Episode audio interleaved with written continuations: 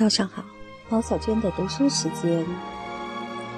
现在读到的一篇短文是泰戈尔的《对岸》。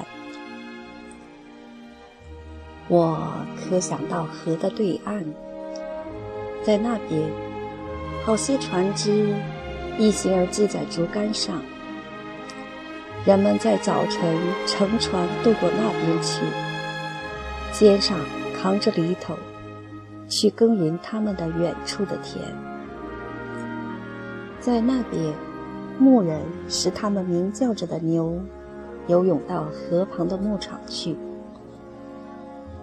黄昏的时候，他们都回家了，只留下豺狼在这满长着野草的岛上哀叫。妈妈，如果你不在意，我长大的时候要做这渡船的船夫。据说有好些古怪的池塘藏在这个高岸之后。雨过去了，一群一群的野雾飞到那里去。茂盛的芦苇在岸边四周生长，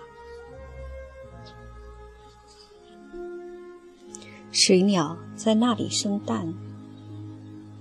竹鸡带着跳舞的尾巴，将它们细小的足印在洁净的软泥上。黄昏的时候，长草顶着白花，邀月光在长草的波浪上浮游。妈妈，如果你不在意，我长大的时候要做这渡船的船夫。我要自此岸之彼岸渡过来，渡过去，所有村中正在那儿。沐浴的男孩女孩都要诧异地望着我。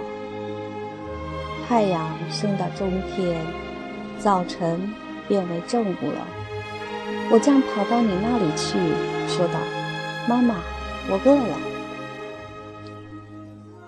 一天完了，影子匍匐在树底下，我便要在黄昏中回家来。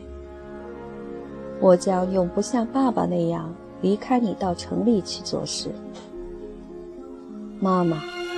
如果你不在意，我长大的时候要做这渡船的船夫。